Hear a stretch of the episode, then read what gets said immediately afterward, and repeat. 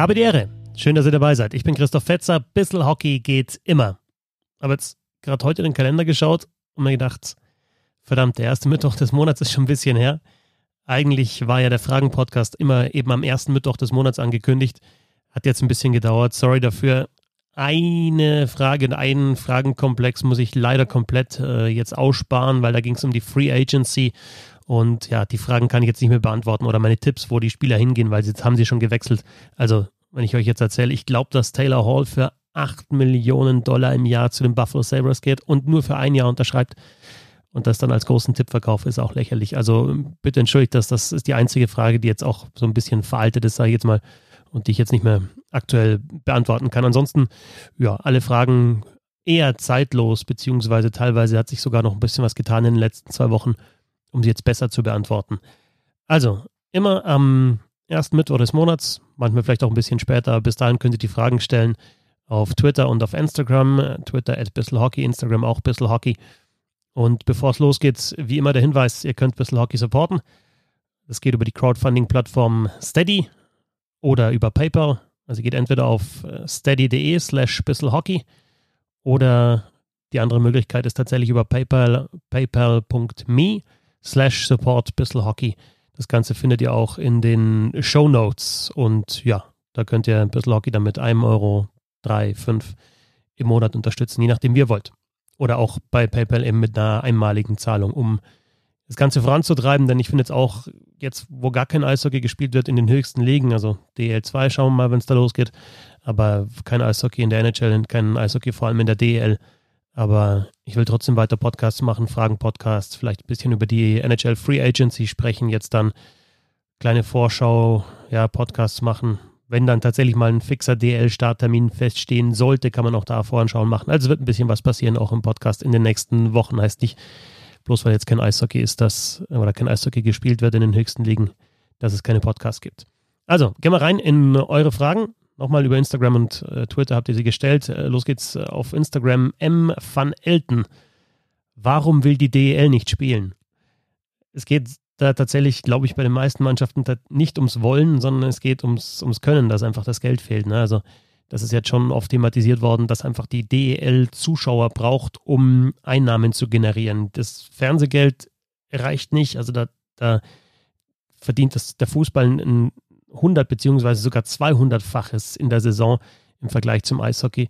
Und insofern brauchen die Teams eben Zuschauer, e, Eintrittsgelder und natürlich dann auch das Ganze, was äh, drumherum äh, passiert. Also ähm, Essen, Trinken, Catering und auch äh, Fanartikelverkauf, der teilweise zum großen Teil auch, äh, wie ich jetzt gehört habe, eben im Stadion stattfindet und nicht irgendwie jetzt äh, ja im Internet, sondern die Leute wollen dann tatsächlich auch im Stadion ihr Trikot oder ihren Schal oder sonst was kaufen.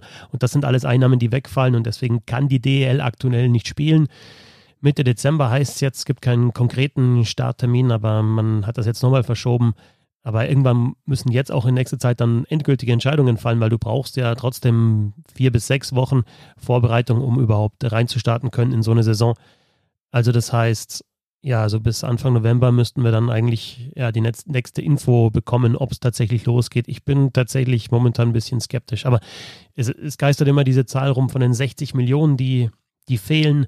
Und selbst mit diesen 800.000, die es vielleicht geben könnte aus diesem Fonds, ähm, wären diese 60 Millionen, die fehlen, nicht gedeckelt. Also da kommt man dann, ich habe es nochmal hochgerechnet, beziehungsweise heute jetzt gerade gelesen, irgendwie auf ja, gut, gut, gut zweistellig Millionen, irgendwie 11,2 oder so. Äh, kannst es auch gerne nochmal in den Taschenrechner eingeben, aber das reicht dann nicht. Also diese 800.000, man bräuchte da andere Möglichkeiten. Ähm, zum Beispiel den Vorschlag von Wolfgang Gastner, von den Thomas Sauber-Eistagers, von den, sorry, von den Nürnberger Eistagers heißen sie jetzt, ähm, dass es da diese Vollkasko-Versicherung gibt. Aber die Politik muss halt mitspielen. Das ist halt die Frage, ob das äh, passieren wird. Also nochmal kurz eingegeben: 14 mal 800.000. Das wären dann 11,2 Millionen, genau das ist die Zahl, die ich gelesen habe. Und ähm, ja, es geht aber um 60 Millionen, die anscheinend eben fehlen. Nächste Frage von Rudi Rent 99 auf Instagram. Freust du dich darauf, DL2 zu kommentieren? Ich wird gern so schnell wie möglich wieder DL kommentieren, weiß natürlich auch, dass es alles nicht so einfach ist und jetzt gerade gehen die Infektionszahlen wieder hoch. Also wenn, wenn man dadurch eben ja die, die Pandemie nochmal beschleunigt, wenn viele Zuschauer im Stadion sind, dann ist es tatsächlich einfach auch Quatsch, auch wenn es mein Beruf ist. Äh, DL2 kommentiere ich nicht momentan. Hm, weiß auch nicht, ob da was passieren wird, ob, ob, ob tatsächlich die DL2 dann äh, ein bisschen präsenter zu sehen wird. Kann ich nichts dazu sagen. Aber ich kommentiere aktuell Bayernliga auf Spray TV beim TV Miesbach. Zumindest ab und zu da mal im, am Mikro, um auch da ein bisschen am Rhythmus zu bleiben. Marcel mit der Frage auf Twitter, wenn die DL nicht spielt, sollte dann der Sieger der DL 2 Saison die offizielle deutsche Meister, der offizielle Meister, deutsche Meister sein? Ähm, nein.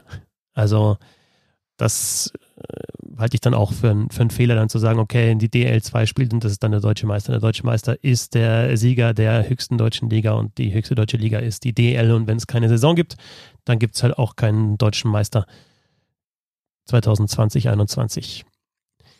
Zoppo Trump auf Twitter. Wann wird die NHL bzw. AHL spielen und was passiert bis dahin mit Moritz Seider, Leon Gawanke und so weiter? Also die NHL hat jetzt ihren Starttermin erst einmal auf, auf Neujahr tatsächlich festgelegt, auf 1. Äh, Januar. Auch da ist die Frage, ob das zu halten ist, aber es gibt zumindest die Pläne, am 1. Januar zu starten mit einer vollen Saison. Die, die AHL hatte Ende Juli den Starttermin auf 4. Dezember gelegt. Aber ich denke, wenn die NHL da noch nicht spielt, dann ist das unrealistisch. Das Ganze hängt ja auch äh, zusammen. Also der, die AHL ist der Unterbau der NHL. Und wenn die NHL nicht spielt, dann kann ich mir auch nicht vorstellen, dass es in der AHL dann losgeht. Also ich glaube, das wird dann schon irgendwie dran gekoppelt sein, wann die NHL anfängt. Und bei der AHL ist es tatsächlich auch so, dass es ohne Fans nicht geht. Also das ist anders als in der NHL. AHL eher vergleichbar mit der DL in der Beziehung. Ähm, das heißt, wenn keine Zuschauer da sind, dann kann man auch nicht spielen. Reduzierte Zuschauerzahlen habe ich gelesen, wäre eine Option, aber gar keine Zuschauer, das ist keine Möglichkeit. Bei der NHL haben wir jetzt gesehen, äh, in der Bubble, dass es sogar ohne geht, weil da eben auch wieder die TV-Einnahmen da sind. Nochmal zum Hintergrund, die AHL ist ja im März abgebrochen worden und auch nicht mehr zu Ende gespielt worden. Die NHL hat im März unterbrochen und hat dann ja nochmal die, die Playoffs ausgespielt. Und ja, was die, was die deutschen Spieler anbelangt, Moritz Seider war ja erst in Mannheim, Jetzt ist er an Rügle BK ausgeliehen. Das geht ja zurzeit ziemlich rund, dass ja Spieler ausgeliehen werden. Die, die prominentesten in Deutschland sicherlich ähm, Moritz Müller jetzt zuletzt, der in Kassel spielt und Patrick Reimer, der in Kaufbeuren spielt. Also teilweise natürlich bei den Teams, bei denen man früher schon mal war, wo man eine Vergangenheit hat, vielleicht DL2 oder sogar im Fall von Marcel Brandt, was ich schon ziemlich verrückt finde, ehrlich gesagt, dass der in die Landesliga geht zu ähm, Dingolfing und da dann spielen wird. Also da gehen wir dann natürlich sowohl von DL in DL2 als auch von DL in untere Ligen dann irgendwann in Richtung Wettbewerbsverzerrung, wenn dann ja auf einmal so ein, so ein Top-Spieler, Nationalspieler teilweise dann ausgeliehen wird äh, an eine andere Mannschaft. Also mal schauen, was das dann auch für einen Rattenschwanz äh, nach sich zieht. Ja, und ähm, Leon Gawanke, hattest du noch gefragt, Sopo, ähm, aktuell an die Eisbären Berlin ausgeliehen von, von den Winnipeg Jets. In der Organisation ist er ja. Und dann vielleicht noch zwei andere HL-Spieler, Leon Bergmann und Manuel Widerer, das, bei denen habe ich jetzt nichts gehört, dass die in, in Deutschland spielen sollten. Äh, die sind aktuell bei eben San Jose Barracuda, dem HL-Team der San Jose Sharks. Wenn wir schon in Nordamerika sind, Jonas Edelhoff auf Instagram. Wie schlimm steht es um die Coyotes? Auch die Frage kann ich kurz beantworten. Sehr schlimm. Also sie haben jetzt Taylor Hall verloren, der weggegangen ist, ihr Topspieler, ehemaliger Topscorer und MVP in der NHL schon. Der ist jetzt zu den Buffalo Sabres gegangen, wie ich ja vorhin schon gesagt habe, für eine Saison, für 8 Millionen Dollar. Uh, Oliver Eckmann Larsson, den besten Mann, den sie in der Defensive haben, der ist nicht getradet worden. Da war ja angeblich äh, Boston sehr stark interessiert, aber der bleibt jetzt erstmal. Aber man hat ja schon immer mal wieder gehört, dass uh, ja verschiedene Spieler ähm, ja nicht ganz zufrieden sind. Dann hatten sie keine Draftpicks, weil sie ja gegen die die Regularien verstoßen haben, dass man eben äh, Juniorenspieler nicht, nicht vor der Combine irgendwie testen soll oder ansprechen soll. Ähm, das hat die Strafe zur Folge gehabt, dass sie nicht, äh, nicht draften durften ähm, in, in dieser Saison in der, in der ersten Runde, also keinen hohen Pick bekommen haben. Und ja, John Shaker, der als großes äh, GM-Talent galt, ganz junger Mann, Jahrgang 1989, äh, von dem hat man sich auch getrennt vom General Manager. Heißt also, ja, die Coyotes müssen schauen, dass sie irgendwie wieder ein Rebuild ähm, beginnen. Aber gerade das mit den Draftpicks, also natürlich, wenn du einen guten Spieler verlierst wie Taylor Hall, das tut immer weh, aber ich glaube, dass das die Coyotes auch so ein bisschen einkalkuliert haben, dass der vielleicht nicht ewig da ist. Aber wenn du halt wirklich dann Draftpicks verlierst und dann auch keinen Unterbau hast, dann kann dir das auch für die nächsten Jahre richtig wehtun.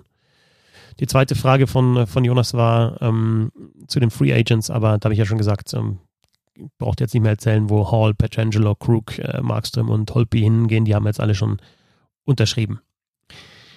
P. Töppi auf Instagram. Die Wilds geben Spieler für späte Draftpicks ab. Ist das nachvollziehbar? Geht es da um Salary? Also die Minnesota Wild, das ist ja das Team von Nico Sturm, der jetzt auch nochmal einen Vertrag bekommen hat, unterschrieben hat. Äh, wenn man schaut, wer da weggegangen ist, natürlich Eric Stahl, bekanntester Name, ähm, zu den Buffalo Sabres, Mikko Koifu, auch äh, wirklich äh, langjähriger NHL-Veteran. Columbus, äh, Devin Dubnik, den Torwart haben sie abgegeben an die San Jose Sharks. Also das sind natürlich schon große Namen. Allerdings so mit dem Salary weiß ich gar nicht ganz, weil also Eric Stahl hatte noch eine Saison Vertrag für so gut drei Millionen Dollar.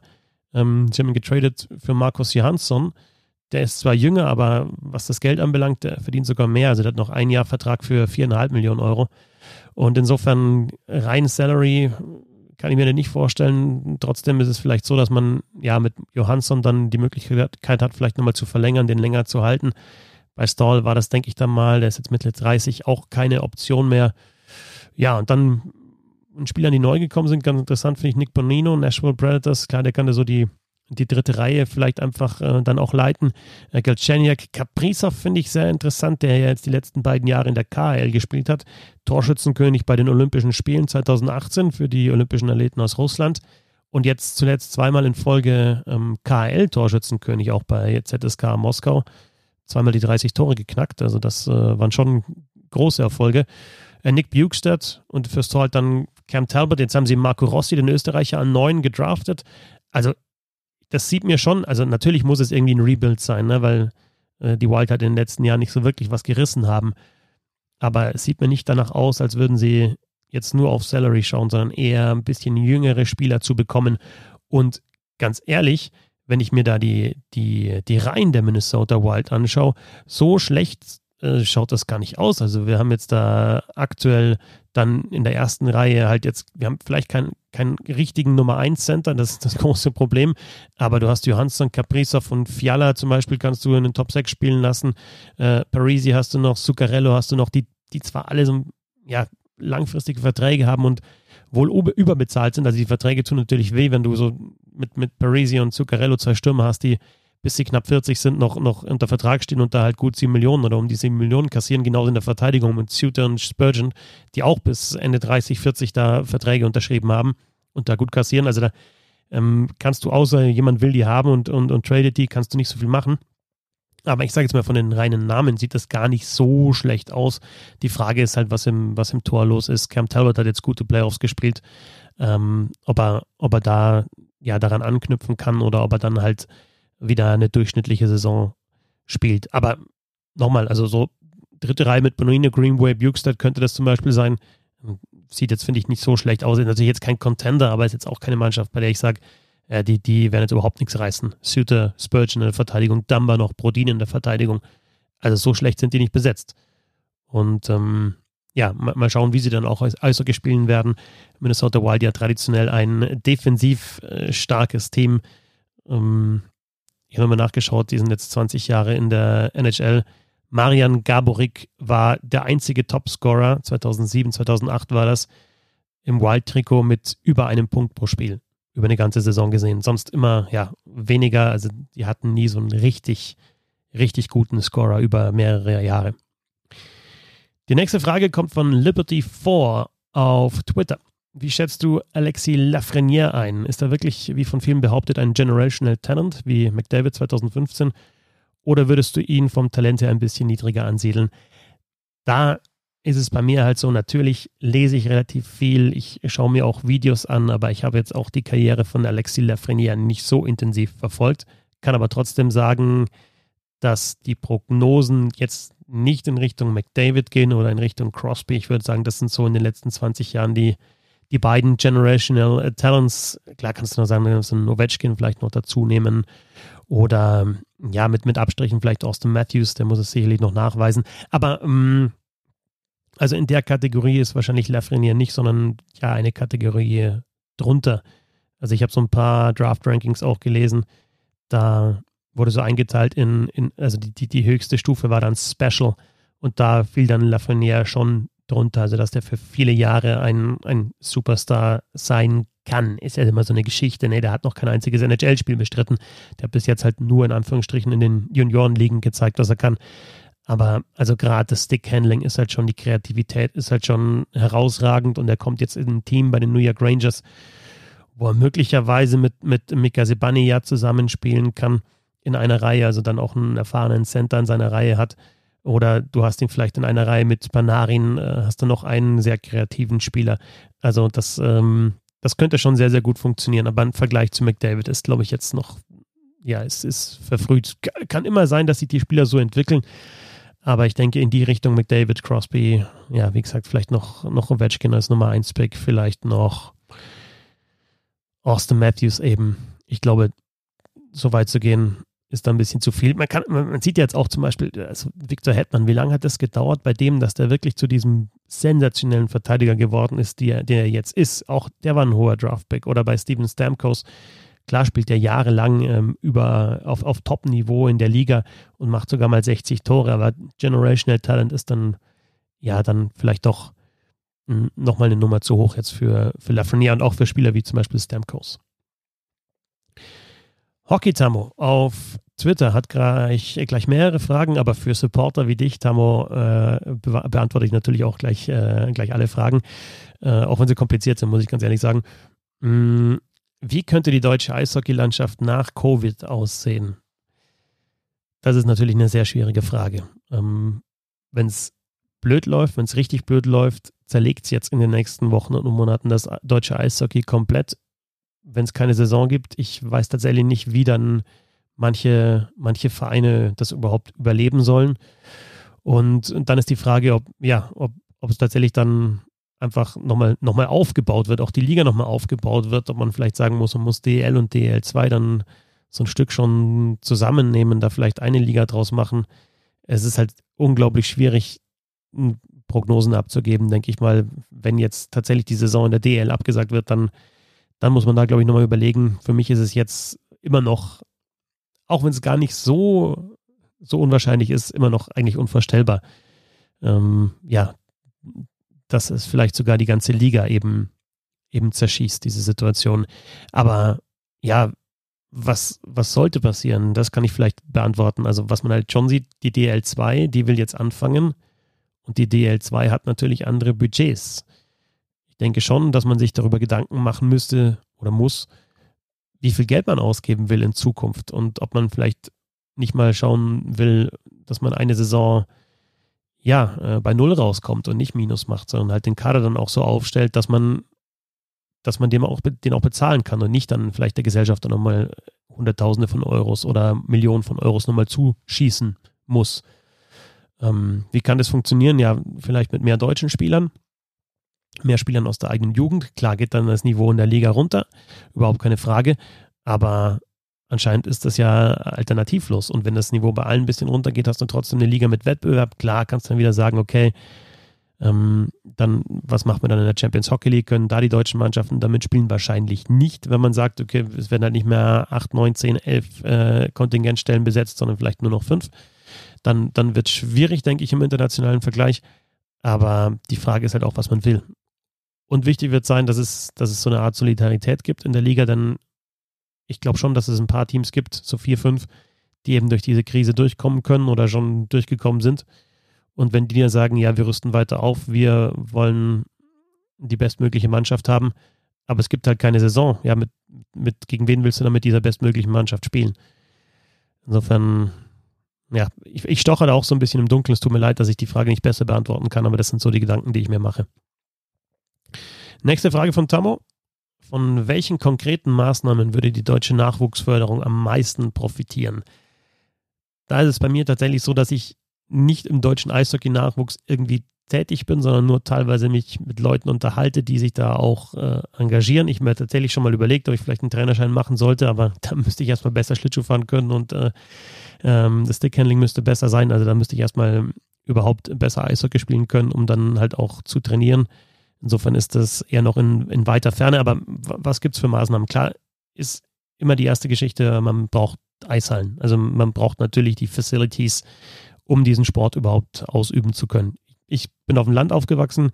Bei uns gibt es in jedem Dorf gibt's einen Fußballplatz. Also da ist das 8000 Einwohnerdorf Fußballplatz. Drei Kilometer weiter ist ein 5000 Einwohnerdorf Fußballplatz. Zehn Kilometer weiter 15.000 Einwohner, Einwohner, zwei Fußballplätze. Ja, du hast überall in jedem Dorf die Möglichkeit, eben diesen Sport auszuüben. Eishockey ähm, hast du normalerweise halt vielleicht in, also bei uns jetzt in, in einer Stadt im Landkreis, also bei mir ist es jetzt Miesbach, äh, der nächste Landkreis ist dann Bad Tölz, Rosenheim, das sind die angrenzenden Landkreise. Auch die haben dann jeweils ein Eisstadion. Klar, wir haben noch ein offenes Eisstadion in Holzkirchen und noch eins mit, mit Natureis in, in Schlesien. Aber natürlich schwierig, da wirklich Eiszeiten zu bekommen. Und dann bei diesen, in diesen Stadien ist dann eben auch schon schwierig, dass alle wirklich aufs Eis können. Insofern natürlich erstmal Eishallenbau beziehungsweise verhindern, dass es noch weniger Eishallen gibt. Davon wird der deutsche Nachwuchs auf jeden Fall schon mal profitieren. Dann gibt es sicherlich so ein paar ganz gute Ansätze, weil jetzt zum Beispiel in Miesbach gibt es sowas wie, ja, du kannst deine, deine Kinder dann eben nach der Schule hinbringen und die dürfen dann Eishockey spielen und es gibt sowas wie, wie Mittagsbetreuung, Hausaufgabenbetreuung noch mit dazu. Also wenn du so kombinierte Angebote hast, irgendwie musst du ja die, die, die Jugendlichen, die Kinder, die Jugendlichen anlocken und auch ähm, begeistern für diese Sportart. Denn sonst, gerade in der aktuellen Situation, wandern sie sie ab äh, zu, zum Fußball oder, oder Tennis oder machen irgendwas anderes, was, sage ich jetzt mal, mit weniger Aufwand verbunden ist für die, für die Kinder und Jugendlichen selber, Materialaufwand, dann auch für die Eltern weil es natürlich äh, gerade am Wochenende echt äh, extrem lange Ausfahrten, Ausfahrtsfahrten teilweise gibt im Eishockey. Also solche, ja, ähm, solche, solche Angebote, um eben da auch mal vielleicht eben das Schulische und eben den Sport zu kombinieren. Wir haben das natürlich in Deutschland anders als in, in den USA zum Beispiel. Aber wenn man sich da ein bisschen was abschaut und sagt, okay, das ist jetzt der Eishockey-Nachmittag, äh, wir, da gibt es Mittagessen, vielleicht sogar im, in der Stadiongaststätte für die Kinder, äh, dann hilft, hilft ihnen der Trainer und, und Betreuer helfen ihnen in die Ausrüstung, dann spielen sie Eishockey, dann gibt es vielleicht sogar noch Hausaufgabenbetreuung oder sowas, dann haben sie einen Nachmittag vielleicht eben im Eisstadion verpasst und äh, ähm, verbracht ähm, und nichts verpasst, weil sie eben die, die Hausaufgaben dann auch gemacht haben. Ansonsten ist meine Idee ja, was was Kreativität ähm, und spielerische Entwicklung anbelangt bei, bei jungen Spielern folgende. Ich würde abweichen von diesem Wettkampfgedanken und ja, wir spielen mit der Mannschaft gegen die andere Mannschaft und da geht es um Tore, Punkte und Tabellen. Denn was mir gerade jetzt so in, in meiner Umgebung auffällt, es gibt dann halt immer halt die besseren Mannschaften. Also Patels ist natürlich besser, Rosenheim ist besser. Wenn man noch ein bisschen weiter geht, Landshut, die sind alle sehr, sehr stark im Nachwuchs. Und wenn du dann aber teilweise, du brauchst ja auch Gegner. Es gibt weniger Mannschaften, ich habe es gerade vorher gesagt, es gibt nicht in jedem Dorf eine Mannschaft, du brauchst auch Gegner, also für diese Spiele. Wenn du dann teilweise am Wochenende äh, zwei, drei Stunden fährst oder den ganzen Tag unterwegs bist und kommst dann wieder nach Hause und hast 24 zu 0 verloren in so einem Testspiel oder in einem Punktspiel, was bringt dir das überhaupt? Also ich würde das Ganze tatsächlich vor allem im, in, im, im jungen Alter ähm, auf, auftrennen. Ich würde sagen, es wird einfach nicht mehr so viel, also ein Spiel muss natürlich immer mit dabei sein, ne? weil das ist ja klar, man muss sich ja messen, aber es wird vielleicht auch ein bisschen aufgeteilt. Ne? Also du hast vielleicht vor so eine, so, so eine kleine Skills-Competition, teilst dann die Spiele auf. Klar, man kann wieder Punkte sammeln für seinen Verein, aber dann auch in den Spielen. Warum mischt man denn die Mannschaften nicht durch? Denn wer profitiert denn bitte davon, wenn man 24 zu 0 gewinnt? Ja, also wenn ich keinen wirklichen Gegner habe, dann wäre ich auch nicht besser. Genauso wie ich nicht davon profitiere, wenn ich 24 zu 0 äh, verliere. Und dieses 24 zu 0 ist jetzt nicht aus der Luft, Luft gegriffen. Es gibt solche äh, Eishockey-Ergebnisse bei den, bei den Knaben oder bei den Schülern. Und das, das kann meiner Meinung nach nicht, nicht sein. Also, und, und wenn man weggeht von diesem Wettkampfgedanken und immer gewinnen müssen, kannst du vielleicht auch die Kreativität bei den Spielern mehr fordern und fördern. Denn wenn wir nach Finnland schauen, da haben wir ja diese, diese Strategie in den letzten Jahren gehabt, dass die, den Spielern im Nachwuchs gesagt wird, mach nicht das ähm, High Percentage Play. Ja, mach nicht den sicheren Pass übers Glas raus ähm, aus dem Drittel. Das kannst du irgendwann machen, wenn du in der NHL spielst. Sondern versuch eben so kreativ wie möglich zu sein, spielerische Lösungen zu finden, die Scheibe zu halten, zu skaten, Zusammenspiel, rauspassen, auch wenn da der Puck verloren geht und vielleicht dann mal einen Gegentreffer gibt. Und wenn ich jedes Mal als, als, als Kind oder Jugendlicher, schon wenn ich die Scheibe am Schläger habe und kriege irgendwie Druck, Angst bekomme, oh, jetzt könnte gleich ein Gegentor fallen, wenn ich die Scheibe nicht raushau, dann haue ich sie halt raus, aber dann lerne ich doch nichts dabei. Insofern ist das für mich so der Haupteinsatz, geht ein bisschen weg von diesem Wettkampfgedanken und ja, Team A spielt gegen Team B, sondern auch am Wochenende, wenn es dann, wenn es klar müssen, sich die auch irgendwie messen, die Kinder und Jugendlichen. Aber ähm, wenn man sich gleichzeitig misst und dann auch noch die Kreativität vor, äh, fördert und nicht dafür sorgt, dass, dass, dass Spieler eben Angst haben, Fehler zu machen, ich glaube, dann kann man viel erreichen. Ähm, ja, so viel zur Nachwuchsförderung. Auch das halt so, so ein bisschen aus, aus dem Blauen heraus ein paar Gedanken. Welche Fertigkeiten benötigen Topverteidiger? Ähm, die nächste Frage von Tammo. Wie gesagt, es sind mehrere, aber äh, Tammo ist auch Supporter bei Bissel Hockey. Insofern werden alle Fragen beantwortet. Ja, ähm, Tammo, schau, schau dir Viktor Hetman an.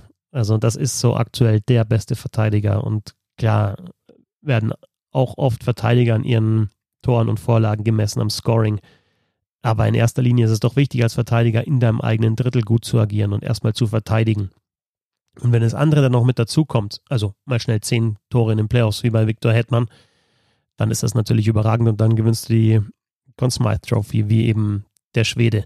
Also einerseits logisch körperliche Präsenz, wobei das nicht mehr so wichtig ist wie früher. Das Spiel hat sich geändert. Früher waren das einfach Kanten, die Verteidiger 1,90, 95, 2 Meter groß und schwer und haben halt aufgeräumt und haben gehalten, gezogen, ähm, Crosschecks ausgeteilt und ja, nach dem Lockout gab es ja diese Anpassung der Regelauslegung, ähm, dass es jetzt einfach nicht mehr erlaubt ist, einen Gegenspieler festzuhalten über die ganze Eisfläche und äh, diese ganzen technischen Falls halt ähm, ja immer mehr eingedämmt wurden. Insofern ja, haben auch diese diesen rein körperlich starken Verteidiger nicht mehr so ihre Daseinsberechtigung. Aber wenn du das alles kombinierst, wenn du eben die körperliche Präsenz hast, wenn du mal einen Hit fahren kannst, wenn du Schüsse blocken kannst, wenn du eine Reichweite hast, wie Victor Hetman, und wenn du dann noch skaten kannst, denn das ist sehr, sehr wichtig, glaube ich. Klar kannst du auch oder sollst du auch körperlich stark sein als Verteidiger. Schau dir an, wer, wer letztes Jahr den Stanley Cup gewonnen hat. Da waren Spieler wie Petrangelo zum Beispiel mit dabei ähm, oder Colton Borrego. Ähm, auch großgewachsene Verteidiger, aber die können halt nicht nur austeilen, sondern die können auch mit der Scheibe umgehen und können skaten. Und du musst mitskaten können mit den Stürmern. Und Victor Hetman ist halt nicht nur, ist halt nicht nur massiv, sondern er ist auch flink, er ist schnell, ne? er kann die Richtungswechsel von technisch guten Stürmern mitgehen und dann brauchst du eben das Halten nicht oder das Haken, sondern dann skatest du mit, nimmst deinen Schläger mit rein, ähm, blockst den Pass und, und hast die Situation verteidigt. Also Beweglichkeit auch immer wichtiger bei Verteidigern. Dann natürlich ein guter Aufbaupass, gutes Auge für das Aufbauspiel und idealerweise bist du dann auch noch in der blauen Linie im, im Powerplay der Quarterback und, und ziehst da das Spiel auf. Wenn du das alles hast, aber das haben halt die wenigsten, dann bist du ein sehr, sehr guter Verteidiger. Nächste Frage von Tammo und letzte Frage von Tammo. Wer könnte der nächste deutsche Topcoach werden? Und auch das ist eine schwierige Frage, denn wer ist denn der letzte deutsche Topcoach? Also klar, aktuell haben wir Thomas Popisch, der sehr, sehr erfolgreich ist in, in Deutschland in der DEL, aber es gibt nur einen einzigen deutschen Trainer, der den DL-Titel geholt hat. Und das war Hans Zach 2010 mit den Hannover Scorpions. Sonst waren das alles vor allem Kanadier, auch mal ein Schwede, ähm, aber halt keine Deutschen. Uwe Krupp war, war nah dran. 2013 und 14 mit den Kölner Haien im Finale gescheitert, 2018 und nochmal mit den Eisbären Berlin im äh, Finale gescheitert, also dreimal Vizemeister, aber tatsächlich war Hans Zach der einzige deutsche Trainer, der mit seiner Mannschaft den DL-Titel geholt hat. Ähm, wer ist der Nächste, der ähm, in seine Fußstapfen treten könnte. Mm, wenn man bei den Spielern schaut, ja, Marcel Gottsch ist aktuell Development Coach bei den Adler Mannheim, ob der sich vorstellen kann, tatsächlich dann mal vielleicht nächster Schritt Assistant Coach, dann mal Cheftrainer zu werden.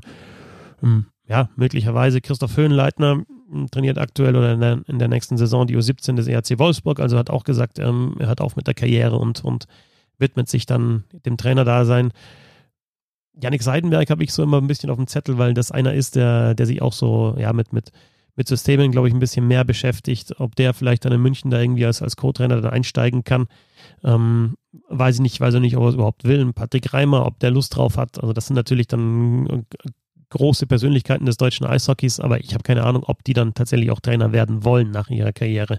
Ähm, Quereinsteiger sind im deutschen Eishockey ja unvorstellbar und dass das was werden könnte, dass du einfach sagst, ja, ich, ich arbeite mich hoch, ich habe jetzt keinen Namen, ich habe keine, keine große Profikarriere, ähm, ich habe vielleicht nie äh, richtig Eishockey gespielt, aber ich beschäftige mich halt einfach äh, unglaublich viel mit dieser Sportart und komme halt dann als Quereinsteiger hoch.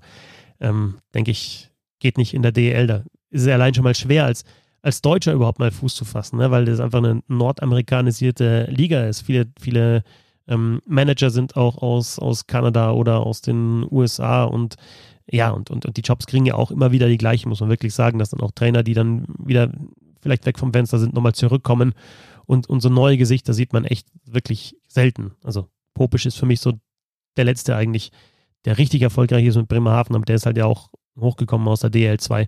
Also jetzt auch nicht so, dass ein DL-Team gesagt hat, okay, wir nehmen jetzt einen deutschen Trainer. Und klar, Uwe Krupp halt äh, immer wieder und jetzt mit dem, mit dem nächsten Anlauf in Köln. Ähm, so andere Spieler, Christian Ehrhoff, der ja ähm, aufge, aufgehört hat, äh, glaube ich, stellt sich jetzt auch nicht eine Trainerkarriere vor. Patrick Köpfchen macht lieber Hüte. Ähm, also gibt es ja schon so ein paar Namen, große Namen. Niki Mond, äh, nicht Trainer, sondern eben, eben als Manager tätig dann in, in Düsseldorf. Also wenn man sich mal den, den Club der, der Tausender anschaut, vielleicht Daniel Kreuzer ähm, in, in Düsseldorf, der dann ja teilweise dann auch schon ähm, so sein Bruder Christoph Kreuzer, als der gecoacht hat, auch unterstützt hat. Das sind so meine Gedanken. Ob das dann wirklich Top-Coaches werden, kann ich nicht sagen. Das waren jetzt viele Fragen von Tammo und das waren jetzt, glaube ich, auch alle, die ich beantwortet habe. Ja, schaut so aus. Also tatsächlich, ähm, bis auf die Frage der Free Agents, die sich von selber beantwortet hat, ähm, alle Fragen hoffentlich beantwortet. Gute halbe Stunde, äh, gute Zeit. Äh, ich freue mich, wenn ihr auch diesen Podcast hört, mir auch äh, Feedback gibt, ob das weiterhin so gewollt ist. Und äh, nochmal der Hinweis, äh, gerne auch ein bisschen supporten auf äh, Steady oder auf PayPal. Die Links gibt es in den Show Notes. Ich sage es euch nochmal. steady.de slash bisselhockey oder paypal.me slash supports bisselhockey. Danke euch fürs Zuhören. Bis zum nächsten Mal.